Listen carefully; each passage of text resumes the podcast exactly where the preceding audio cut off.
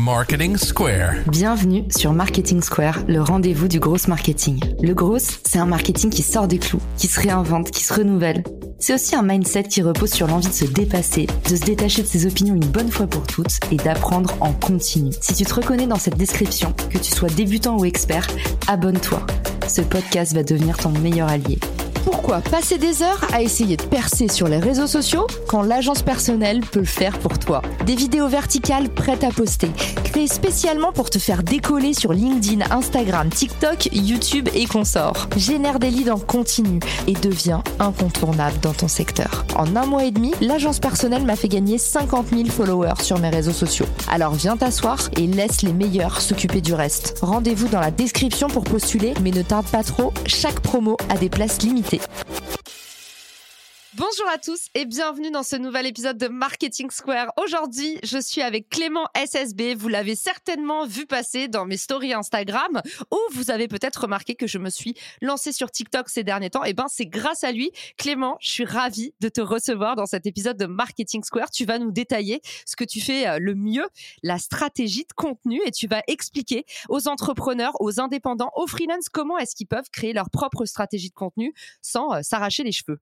Bah écoute, Caro, merci beaucoup de me recevoir ici. Je suis vraiment hyper flatté. Pour un premier podcast qui est Marketing Square, c'est quand même incroyable.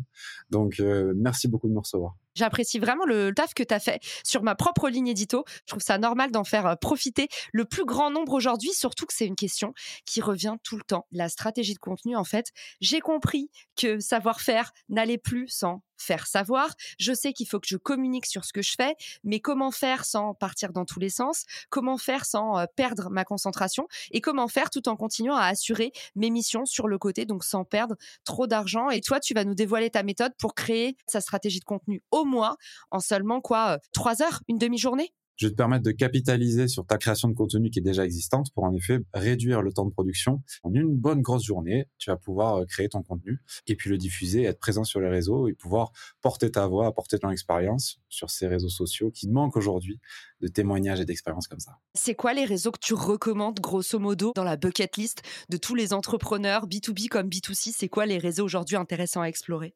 Bah, c'est une super question parce que justement, il y a un gros débat là-dessus. Pour moi, Instagram, bon, forcément, tu vas l'utiliser.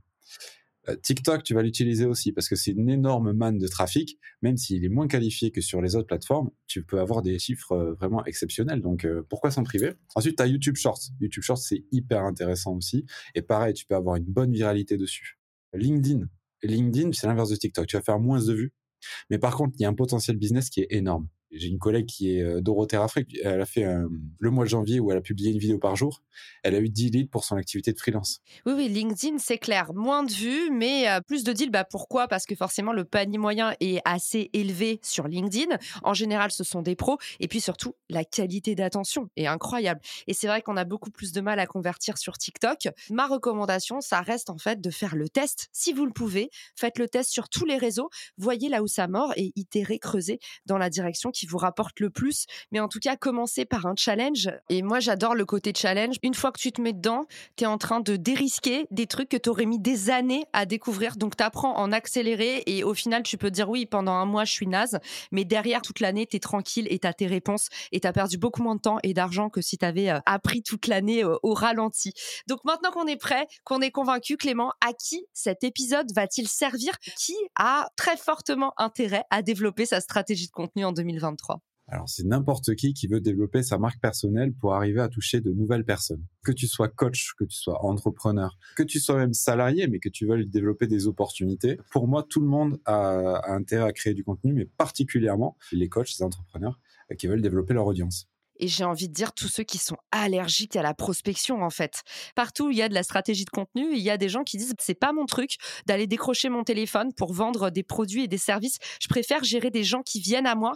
Donc c'est ça dont on va vous parler aujourd'hui quand on parle de stratégie de contenu, c'est comment attirer vos prospects sans avoir besoin de faire la démarche sortante, d'aller envoyer des messages, d'aller prospecter, d'aller démarcher comme on dit. Eh ben c'est parti Clément pour la méthode. Tu nous as convaincus, on t'écoute. Il y a cinq étapes pour la création d'une stratégie euh, de contenu Et est-ce qu'il y a des prérequis avant? En fait, il n'y a pas vraiment de prérequis. Tu peux te lancer là-dedans avec ton iPhone et un peu de temps. Parfait, donc il n'y a pas besoin de logiciels qui coûtent des milliers d'euros ou d'une installation digne d'un studio YouTube professionnel. Absolument pas. On peut, mais il n'y en a pas besoin pour commencer en tout cas. Première étape, c'est l'édito. Et étrangement, c'est celle sur laquelle les gens restent coincés. C'est-à-dire qu'en gros, ils font une jolie page Notion, ils écrivent stratégie de contenu, ils mettent le petit emoji, puis ils regardent la page blanche et puis ils ferment la page et puis ils reviennent six mois plus tard quand ils ont décidé qu'il fallait s'y remettre quand même. Le problème, c'est que tu dois définir les sujets sur lesquels tu vas prendre la parole. Si tu pars de zéro, c'est très compliqué. Donc, je vais te donner une méthode pour partir finalement de ton expertise et trouver plein de sujets de contenu. La méthode, elle est très simple. Tu vas prendre ton expertise et tu vas la diviser en trois sous-thèmes. Je prends mon exemple. C'est euh, le personal branding vidéo, mon expertise. Donc ça, si je divise en trois sous-thèmes, j'arrive avec, premièrement, concevoir des vidéos. Voilà, les idées, tout ça, ce qu'on est en train de faire là. Deuxièmement, ça va être le montage. Comment je sublime ces vidéos. Et le troisièmement, ça va être la diffusion, les réseaux sociaux, les clés, tout ça. Et maintenant, je vais diviser chacun de ces sous-thèmes en étapes. Si euh, je veux concevoir des vidéos, bon, ben, en fait, j'ai plein d'étapes.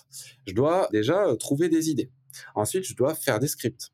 Ensuite, je dois organiser ces scripts, trouver des accroches pour mes scripts, utiliser des patterns, des formats.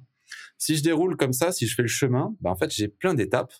Et chacune de ces étapes, je peux trouver au moins deux, trois idées de contenu pour elles, tu vois. Les X erreurs à ne pas faire pour une accroche. Comment trouver des idées de contenu, tu vois. Chaque étape, en fait, je peux faire plein de contenu dessus. Il y a un site qui s'appelle Headline Generator, je vous le mettrai dans les ressources de l'épisode. Vous avez plein de petits outils comme ça qui vous permettent, si vous n'êtes pas euh, marketeux de souche, de pouvoir trouver des titres accrocheurs sans vous arracher les cheveux. T'en connais peut-être d'autres d'ailleurs, Clément, ou toi, qu'est-ce que tu utilises pour euh, faire des bons titres? Est-ce que tu as un, petit template? Est-ce que tu as des recettes à nous partager? Ouais, pour faire des titres, je me base sur la formule de Nicolas Coll. C'est un des top writers euh, Medium, Quora, Twitter aussi. Il t'explique dans son livre que un bon titre, ça répond à trois plus une question. De quoi on parle? À qui ça s'adresse? Et ça répond à bénéfice. Qu'est-ce que j'obtiens en lisant ça? Bonus, ça répond à autorité. En quoi est-ce que tu es légitime pour parler de ça? Par exemple, là, le titre de ce podcast, ça pourrait être quoi stratégie de contenu, qui pour les entrepreneurs, bénéfice, être plus visible, avoir plus de clients et donc augmenter son chiffre d'affaires, légitimité. J'ai fait exploser euh, le TikTok de Caroline Mignot. Voilà comment tu peux exploser euh, tes opportunités avec une stratégie de contenu sur euh, les réseaux sociaux. Ça, c'est un template de titre. C'est vrai que Clément m'a fait atteindre 11K sur TikTok en un mois. Donc, euh, un grand bravo à lui. Un grand bravo à toi surtout, parce que c'est surtout grâce à ton éloquence, à ton passé. Tu as énormément de choses à raconter. C'est pour ça que ça marche aussi bien. Ça, euh, c'est la façon classique de trouver une ligne édito. Prenez votre expertise, vous listez les problèmes, vous avez plein d'idées de posts, plein d'idées de vidéos. Mais il y a des petits hacks. Plutôt que de partir de rien, si vous produisez déjà du contenu, si vous publiez déjà sur LinkedIn, mais vous prenez vos posts qui ont les mieux marché, vous retracez votre feed, et là vous avez une info qui résonne avec votre cible, une accroche qui fonctionne et une structure qui marche déjà. Ça, vous pouvez le transformer à la voix hyper orale et vous avez déjà quasiment un script. Deuxième chose, c'est vos newsletters. Quand vous les écrivez, vous voyez pas forcément. Quand vous euh, prenez un peu de recul et que vous revenez un jour après, chaque partie de newsletter en vrai, c'est un contenu. Et puis troisième chose, moi il y a quelque chose que j'adore faire quand j'arrive chez un client. Souvent, ben, on va tourner du contenu avec le patron, mais moi je vais voir les commerciaux. Parce que les commerciaux, je leur demande quelles sont les questions les plus fréquentes, quels sont les freins qu'ils identifient le plus souvent, quelles sont les peurs des clients. Et là, vous êtes sûr de faire des contenus sur les choses qui résonnent avec votre cible, qui vont solutionner un problème et qui vont générer du business. Exactement. D'ailleurs, je vous place dans les ressources de l'épisode. On avait fait euh, un épisode entier sur comment recycler son contenu. Et effectivement, moi-même, sur les épisodes de Marketing Square, je m'appuyais euh, énormément sur des posts LinkedIn qui avaient bien marché, dont l'épisode Le syndrome du restaurant vide. Et puis, en fait, les questions récurrentes de vos audiences et notamment sur les réseaux sociaux. Vous recevez des questions dans vos messages privés, vous recevez des questions en commentaire. Ce sont tout autant de sujets que vous pouvez traiter dans votre stratégie de contenu. Donc, tout simplement, encore une fois. On appelle ça elephant in the room. C'est les petits hacks qui sont tellement évidents, c'est tellement dans la pièce, c'est tellement énorme qu'on les voit pas. Il suffit pourtant de se pencher pour les ramasser. Le problème, c'est qu'on l'a pas fini et que si tu fais que des sujets sur ton expertise, tu vas pas aller très loin. C'est-à-dire que les Reels, quand on s'appelle pas Caroline Mignot, on fait pas généralement 100 euh, 000 vues sur une vidéo qui explique le fonctionnement ou, un template de mail de partenariat. Si tu veux, ça arrive pas à grand monde. Donc pour nous autres mortels, il va falloir penser à des sujets qui vont être, on va dire, top funnel ou middle funnel. C'est-à-dire qu'ils vont parler de ton expérience et pas tellement de ton expertise. Pour toi, Caroline, on a implémenté pas mal de choses sur ton euh, passé aux États-Unis, sur euh, ta vision de comment déléguer. Pour d'autres entrepreneurs, euh, c'est sur leur vision du management, leur vision de l'entrepreneuriat ces vidéos-là, pourquoi elles sont là? Elles vont constituer les deux tiers du contenu, on va dire, pour attirer une plus large audience. Et donc, ce qui se passe quand un utilisateur voit ce contenu top funnel là, d'un créateur, il va s'abonner peut-être ou tout simplement il va apprécier ce créateur-là. TikTok va dire oh, il aime bien ce créateur. Et cet utilisateur en général, il aime bien euh, tout ce qui parle d'email. Et donc dans les prochains jours, TikTok va pousser une autre vidéo de ce créateur qui parle d'email à cet utilisateur. En fait, c'est le même principe que le retargeting, mais c'est en organique. Donc voilà pourquoi on met beaucoup de vidéos qui parlent finalement de, sujets qui sont pas directement liés à ton expertise. Donc il va falloir que tu divises en fait ton expérience, tes passions, tes intérêts et que tu en parles aussi dans ta ligne édito. Ça, c'est un terme que vous allez revoir euh, énormément parce que on va dire que 90% des créateurs de contenu reprennent les mêmes sources. Donc, c'est cette euh, stratégie tofu, mofu, Beaufou. Est-ce que tu peux l'expliciter, Clément, pour ceux qui nous écoutent? Parce que nous, on connaît, ça fait trois ans que tout le monde parle de ça. En langage moldu, ça donne quoi? Pour les moldus, le tofu, c'est du contenu qui va être en haut du tunnel de conversion. Tofu, mofu, bofu, c'est classer des choses en fonction de l'étape à laquelle est votre prospect de l'entonnoir de conversion. C'est-à-dire que le tofu, ça va être des contenus qui vont parler à des personnes qui sont tout en haut, qui vous connaissent quasiment pas. Bon, si vous leur parlez de votre expérience aux États-Unis, tout le monde va pouvoir comprendre. Par contre, à contrario, le bofu, ça va être un contenu qui va, par exemple, publiciter votre vidéo de 20 minutes qui va expliquer comment euh, optimiser son profil LinkedIn en 10 étapes. Voilà. Sur le tofu, ça va parler à beaucoup de gens, mais en fait, il y aura pas beaucoup d'action derrière. Et le beau fou, le bas du funnel, ça va parler à beaucoup moins de monde, mais par contre, il y aura une action derrière. Ce que j'aime bien dire pour résumer un peu, parce que parfois ça peut sembler complexe, tofu, c'est généraliste. Par exemple, c'est des thèmes sur l'entrepreneuriat. Aujourd'hui, il y a énormément d'entrepreneurs. Bofu, c'est plutôt spécifique, c'est-à-dire qu'on va aller sur une thématique en particulier. Là, on va parler par exemple du marketing. Je suis entrepreneur, mais dans le milieu du marketing. Et ensuite, on a le Bofu, donc le bas du tunnel. Donc votre prospect est chaud bouillant, il est à deux doigts de craquer pour acheter. Et là, on est sur du contenu spécialiste. Et qu'est-ce que ça veut dire spécialiste? C'est par exemple, je parle de partenariat. Donc partenariat, ça va toucher 1% des gens, marketing 20% et entrepreneuriat peut-être 60% des gens. Généraliste, spécifique et spécialiste, vous avez un peu les trois étapes de l'entonnoir. Et toi, est-ce que tu utilises Tofu, Mofu, Bofu dans ta stratégie de contenu, Clément? Et c'est quoi la bonne répartition, par exemple, sur une semaine de poste? Sur une semaine de poste, je vais utiliser le mardi et le jeudi qui sont des, jours où les gens sont dans leur semaine. Les gens sont prêts, tu vois, à recevoir euh, de l'apprentissage, tu vois. Typiquement, là, je vais balancer du contenu plus beau-faux. Pour tout le reste de la semaine, le lundi, le vendredi, le dimanche, le mercredi. Ça, ça va être des contenus qui vont être plus inspirationnels, divertissants, des histoires, des mises en situation, des anecdotes. Et donc maintenant, on va finir cette partie édito en préparant nos scripts. Parce que si vous êtes tout seul et que vous voulez pas passer des plombes au montage et au tournage, il va falloir avoir des scripts déjà prévus et efficaces. La chose la plus importante là-dedans, c'est l'accroche. C'est comme un post LinkedIn. Si jamais vous foirez votre accroche, tout le reste part à la poubelle. C'est le scroll. Donc, on va avoir plusieurs euh, modèles d'accroche, mais ce que j'aime bien faire, c'est ce que j'appelle la technique du chaud-froid. On va avoir une phrase controversée suivie d'une proposition de valeur. Par exemple, si on fait une liste de plugins WordPress pour du SEO, l'extension la plus utilisée et la plus crédible sur le marché, c'est Yoast SEO. Bon, ben là, on va arriver, on va dire, tu n'atteindras jamais la première page de Google avec Yoast SEO. Voilà cinq plugins pour avoir de super résultats sur WordPress en SEO.